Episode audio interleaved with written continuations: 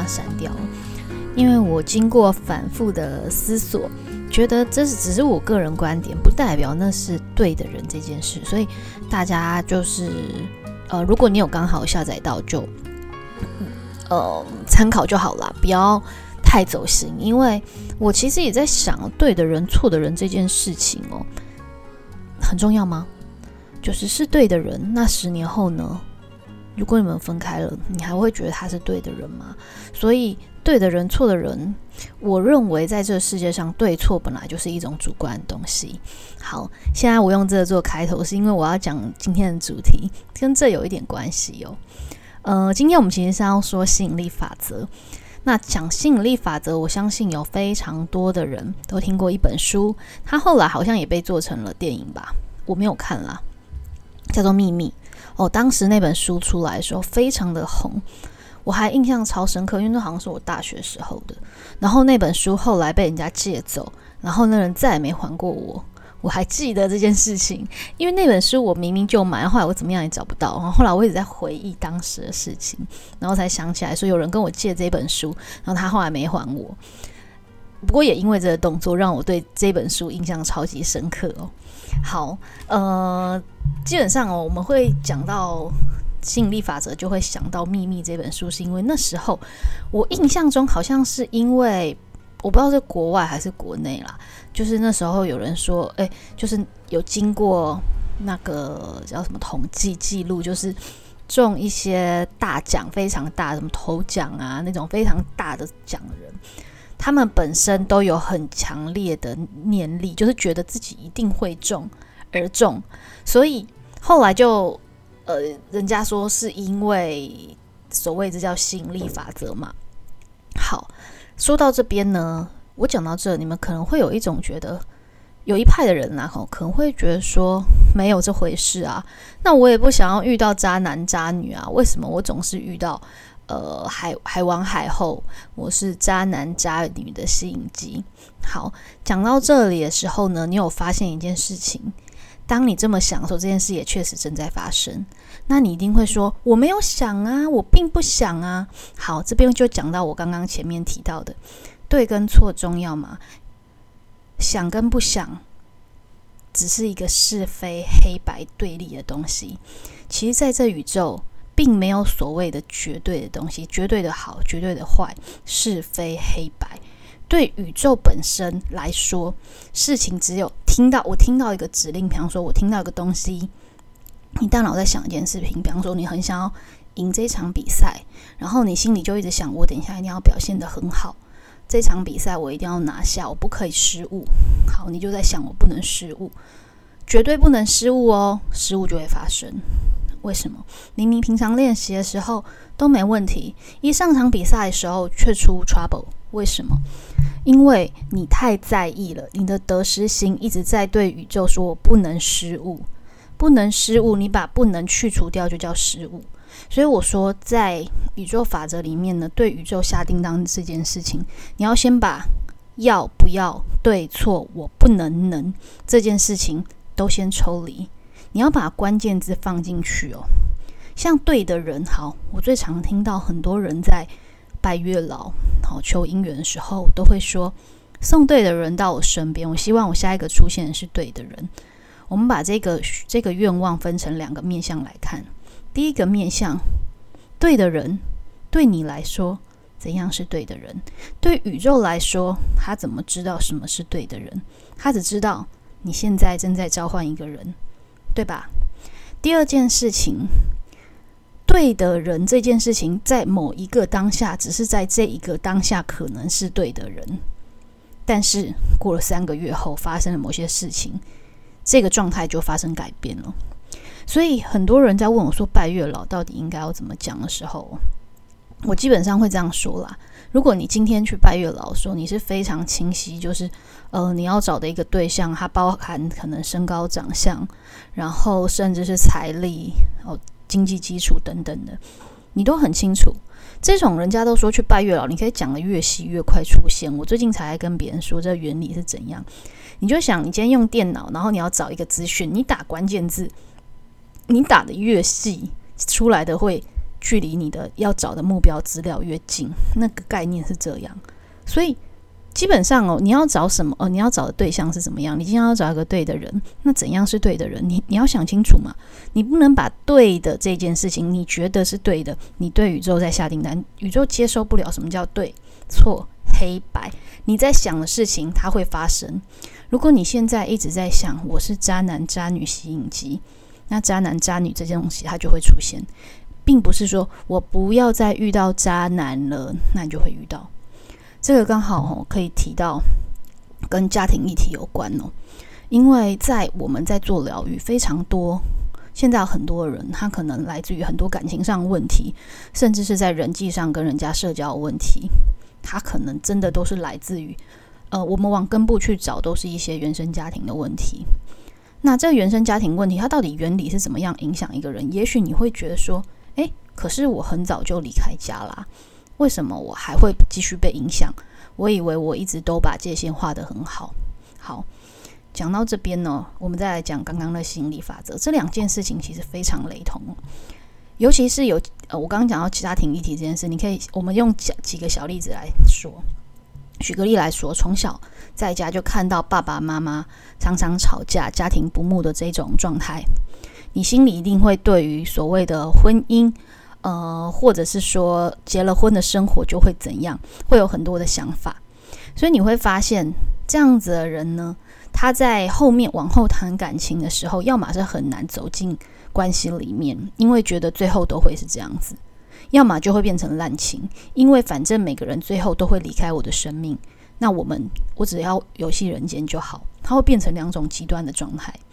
所以你说要谈一个很健康的关系。就某部分来说，就几率来说，确实，如果越圆满的家庭，他原本从小在比较圆满的家庭里面，他确实以几率来说比较容易可以把感情谈好。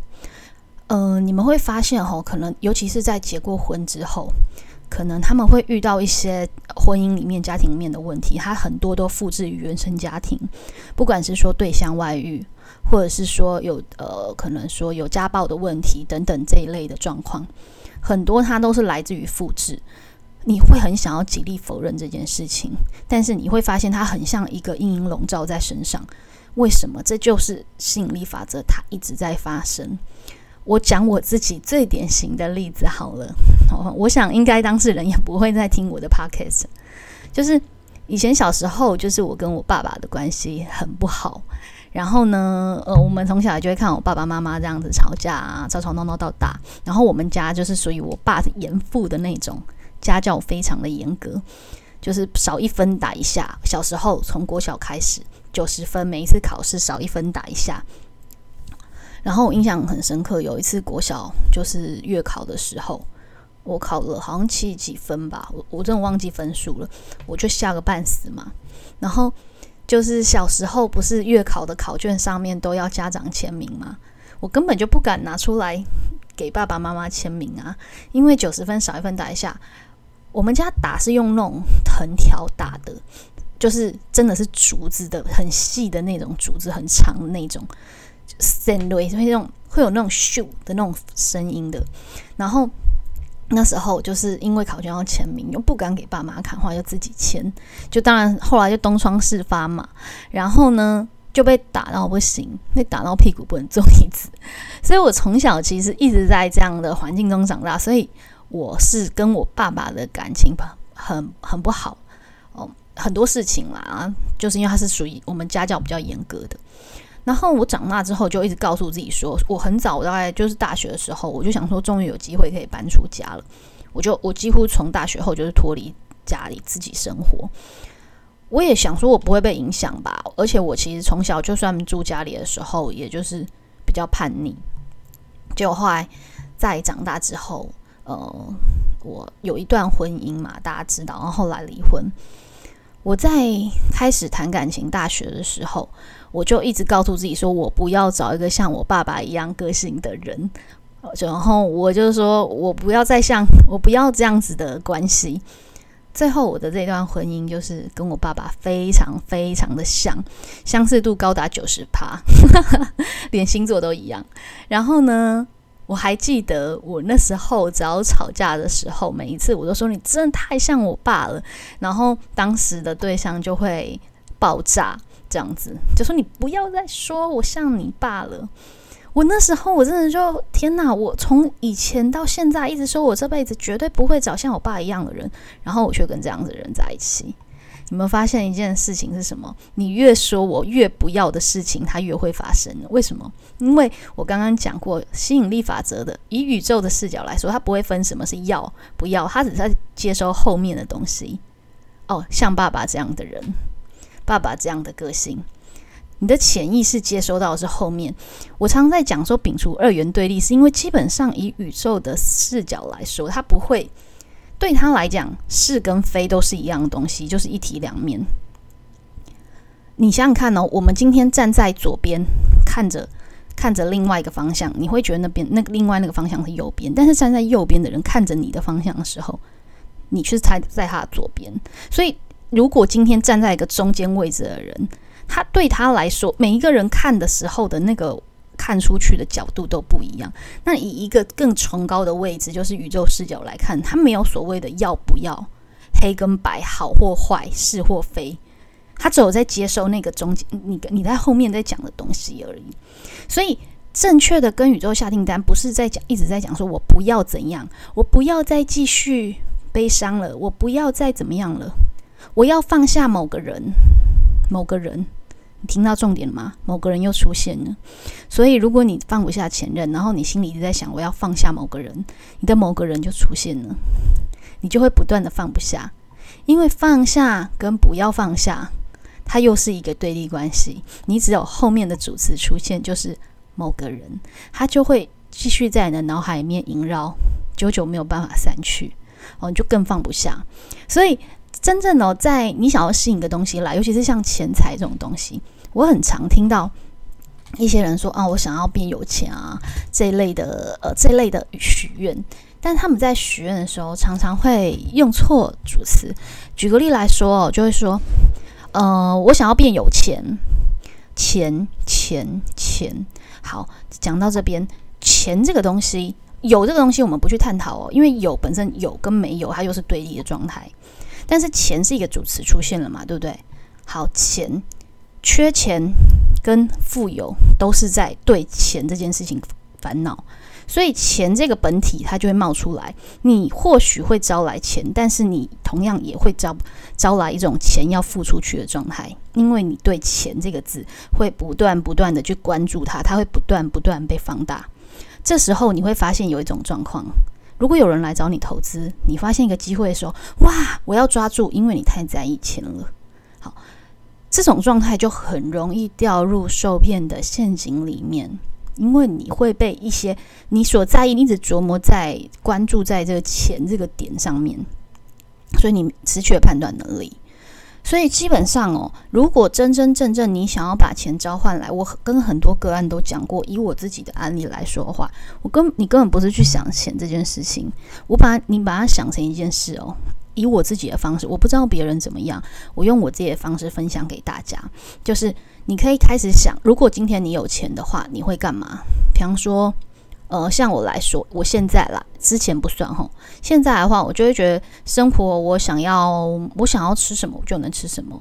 呃，我想要舒服的过日子，我想要去按摩一下，我可以过这样的日子。好，我在想的就是开始想，哎，我这个周末要干嘛？哦，我那个下个月我要去一趟旅行，我就在想这件事情。那想这件事情，其实本质去，比方说去旅行、去按摩、去吃好料。这些东西它都需要花钱，那你不需要去烦恼这些钱，你是在想这件事情已经发生了，你着着眼点放在这件事情上，钱这件事情它自然而然就它很自然的，因为那件事情要发生，你必须要有钱嘛，这件事情它就解套了。我在去年的时候正好要跑那个房贷，那时候哇，我那好经典的案例。我自己哦，那时候我印象中是八月份要跑房贷，然后在六月份的时候，因为我是买预售屋，建设公司就开始在有点催促我这件事情。然后我大家也知道我的状况比较尴尬，就是我其实在去年三月份的时候就离职了，就是我原本的之前的工作，领薪水的工作就离职了，所以我就开了，我那时候就开了实体工作室嘛，然后就变成了现在的这个身份，就是自营商，就是自己创业的。那那时候大家也知道，去年五月份的时候正好爆发疫情，那时候好死不死，在六月他跟我说要办这个。房贷的事情，我当然办不下来嘛。你整个时机还有我当时的身份，根本就没有办法，所以我开始各种烦恼。我想说怎么办？怎么办？你想想看，预售屋你都已经缴了一年份的钱，你总不能在最后一关的时候房贷跑不过吧？我那时候就非常困扰啊。六月份嘛，然后六月份的时候我就开始很积极，在六月底到七月初很积极在找。我那时候找也真的都不顺利哦。然后我就问了好几家，然后朋友啊辗辗转知道我在烦恼这件事，就给我很多资讯，给我很多管道，但都就是没有下文。然后我我的个性就这样，我烦恼一件事情不会烦我太久，因为呢，我就我不知道，可能我从小就有这种习性啦，所以。我也不知道我到底算悲观还算乐观的人，反正差不多这件事情就搁在那，想说好了，那就反正时间还没到嘛，所以呢，我就开始忙我自己的事情，然后忙着忙着呢，大概在七月底吧，我忘记七月底还八月初的时候，这件事情就解套了，因为当时我的状态很简单，我想起来我那时候到底为什么这么乐观呢？我当时的心态是以这个房子来说，建商应该要比我还要积极才对。为什么我今天付了他一年份的呃那个叫什么预售屋的钱？那我现在是不是要付最后一笔尾款，然后要跑房贷，我才能把这个权状买回来到我身上嘛？那以建设公司的身份，他把房子建好了，他现在当然要赶快脱手把它卖掉，不然他就很像是人家说买货堆在身上，可是现金没有还没有回来嘛？所以呢，我就想，好，那他应该要比我积极才对，因为对他们来说，一年份我这样一年份的工程款。对他来说是一笔小钱，对我来说可能是大钱啦。对他来说是小钱，房贷跑不下来才是大钱。所以我当时就想，那反正最后他总得自己来催我吧。果不其然，在七月底的时候，八月份的时候，我建设公司帮我想办法了。他们透过他们自己的关系找来他们的配合的银行，就是更比很好贷啦，比较好贷，因为就是这个是建设公司长期配合的。果不其然，后来就贷下来了。这件事情有趣就有趣，在我在一直烦恼的时候，这件事情解决不了。当我觉得呃这件事情就一定会解决的时候，它就解决喽。所以你有没有发现一件事情？这个状态就很像，这个就是就像我刚刚前面讲的吸引力法则嘛。这个吸引力法则，你用如果用正面看的话，你其实可以用它变成念力召唤来东西。同样，如果你把它用不好，就变成墨菲定律了。就是你每次在在烦恼的事情，就莫非它就真的会发生？举个例来说，哦，你可能平常人家就我刚刚前面有举过那种比赛的案例，在练习的时候，你很平常心的时候都没有什么问题，一上场比赛的时候，却就马上会出包，因为你越想要表现好的时候，代表你一直在担心，我千万不能出错，我千千万万不能出错，把不能抽掉就会变成出错了，所以你要一定要把那些是非。呃，黑与白对立的东西拿掉之后，你就知道主词是什么东西，那个东西就会变成，它就会跑出来了。所以基本上哦，你如果想要把这个所谓显化或者是吸引力法则好好运用到生活中的话呢，你应该是要把你所烦恼的东西，你不应该去想它才对，因为你越想的东西，它越会发生，而且你会发现。这种负面就是所谓焦虑、烦恼这些东西。当你在想它的时候，它是很难消散的，因为你会只本来我只担心前面一段，那你就会觉得啊，那后面也会怎样？那如果这样子又会怎样？你一件一件一直烦恼，它就会连环发生。所以，如果你真的要得到一个东西，然后希望好事情发生的话，我我现在讲的东西不是靠理智哦，你是要你自己相信哦，不是理智哦。我一一边理智告诉我自己说我要很正念，不是哦。我基本上会建议大家，因为你的心里的小声音，它就会变成跟宇宙下订单了。假设你自己根本不相信，你是在用那个人家现在跟你讲讲之后，你就想说好啊，那我就开始说，我每天就在念说会有什么什么好事发生啊？不是这样，因为你心里有个小声音，你压根不相信。那这个小声音，它已经在传送了。这个就是人家说墨菲定律嘛？你是不是心里常会有说墨菲？你在心里的小声音，它就真的发生了。所以。在心里想的才是重点。我每次说的意念创造实相就是这样，先把自己的心态做一个调整。我们前面之前说过好几次、好几次的话，从这件事情为什么会发生在我身上，让我遇到这些鸟人鸟事，呃，变成这件事情要我学会什么？假如你今天遇到一个很烂的渣男，那你一直在怨天尤人，不断的抱怨说这个人有多烂又多烂。我怎么会这么命苦遇到他？我怎么感情路这么坎坷？好，这件事情会一直发生，因为坎坷、渣男、烂人、抱怨，它会一直发生在生活中。你会发现，不断的一直在轮回某些状态。但是，如果你换一个角度，变成这件事情要我学会什么？好，遇到一个渣男，一个很烂的关系。他要你学会的是，在关系里面更懂得去把自己的界限、原则拉好，更懂得爱自己。原则、底线，它就会成为你的关键字，而这东西它才会转，让你转换你的思维。如果你是一个缺乏安全感的人，需要借由对方来爱你，来承发现自己的价值，承认自己是。值得被爱的，你需要透过这样子，那你完蛋了。你的主词又是在我需要他，我要有一个人，我想要有爱。但是当你换一个思维，要我学会什么？学会看到自己的光芒，看到自己的光芒，你的光芒。当你发现自己有光芒的时候，你就给自己安全感了，不需要透过别人。所以我其实常常在说哦，如果你希望真的显化一段好的感情。或者是显化财富来到你的生命中，真正的状态不是用否定去下一个愿望。我不要再为钱烦恼了，我不要再遇到烂人了，我希望遇到正缘。好，讲到这边，我希望遇到正缘，乍听起来没有负面的东西，对不对？但是正这个东西就是啦。正跟负就是对立的关系。什么是正缘？正如我刚刚前面所说的，什么是对的人？这个问题，我觉得在你们问讲出这句话的时候，就要先经过思考了。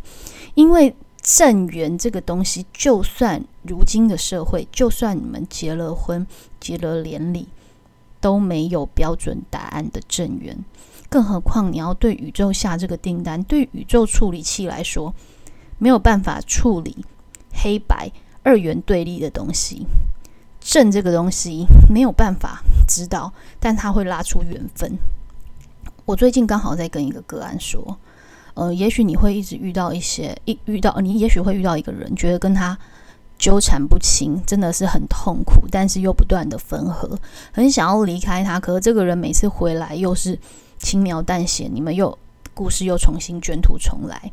好不容易跨过那关，怎么又来一次哦？我我刚好在跟这个个案说哈，因为他说他有去给人家催眠，然后说他们就是之前有很强的业力关系。好，讲到这边就是后面我要说，我再对他说，基本上在这个宇宙来说哈，业这个字，业力这个字本身没有好坏，你不能说这是好的业还坏的业，业没有分好坏。什么叫业力？因为前面造就后面因果的状状状态，那既然你现在业力，你已经造成现在正在承受后面的果报嘛，那就是前面有因了。那既然有因，那这个果它就是怎么样，必然会发生。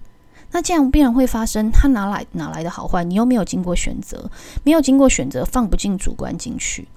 所以基本上业在我们人的生命中这么长的旅程，它一直不断在发生。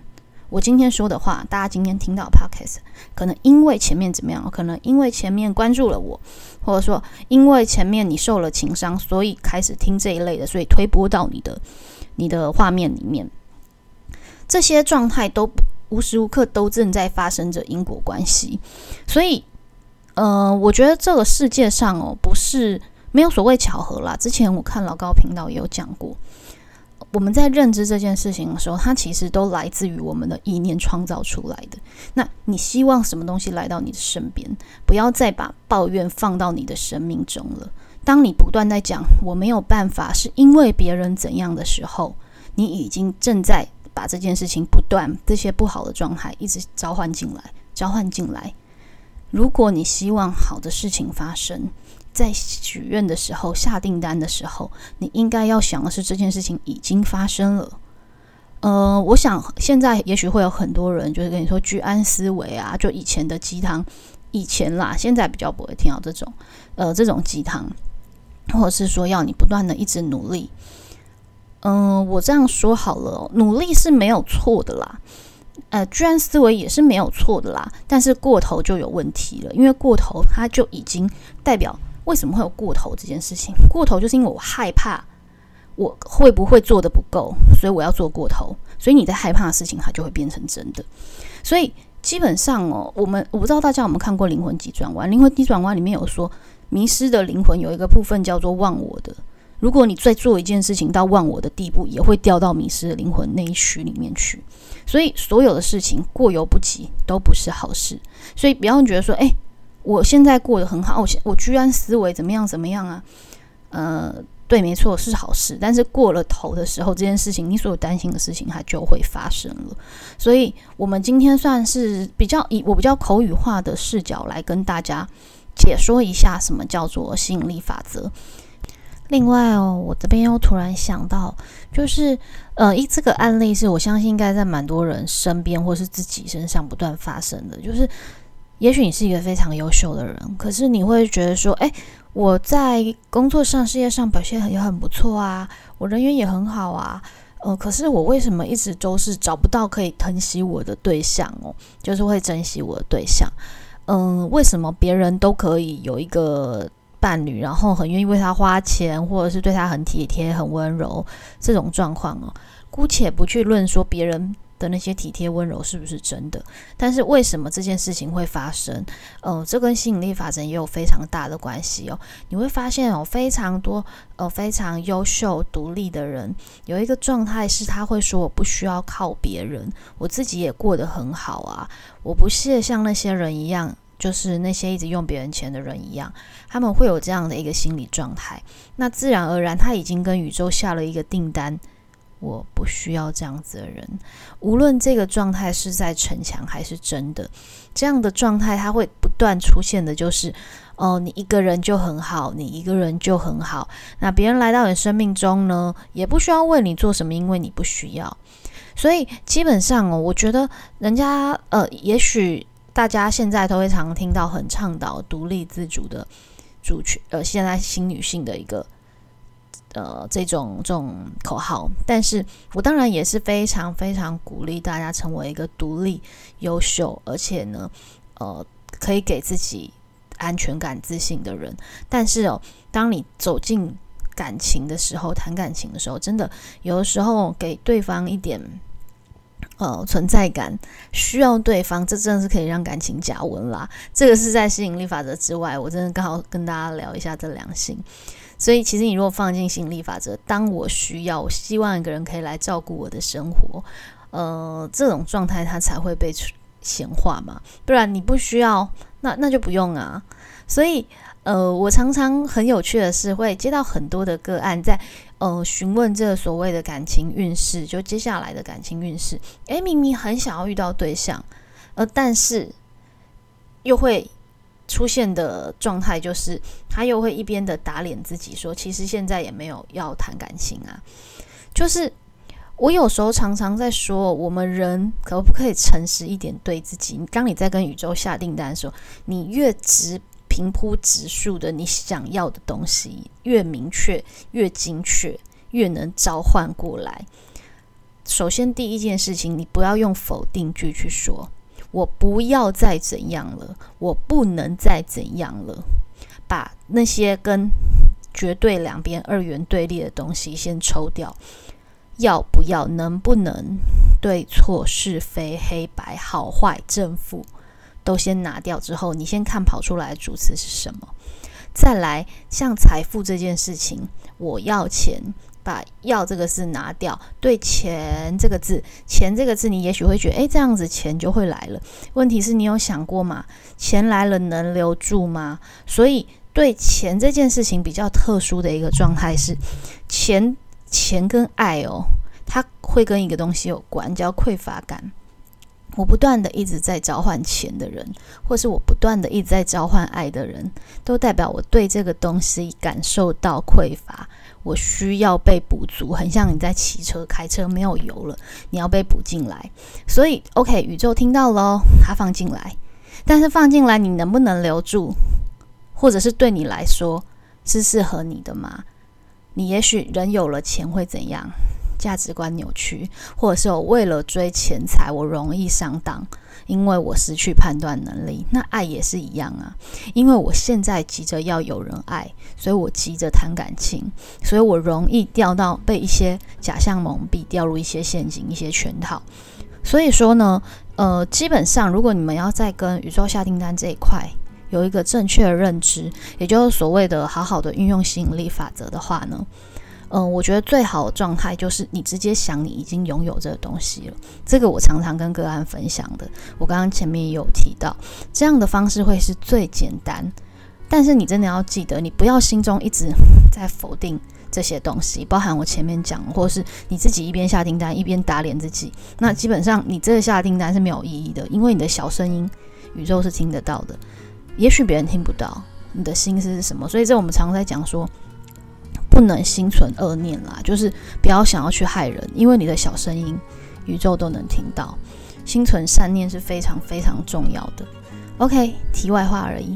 那我们今天这一集就到这边了。那如果你想要跟我报名，呃，催眠体验工作坊的话，就是探索你的潜意识，也许你更能够理解自己的内在那些小声音。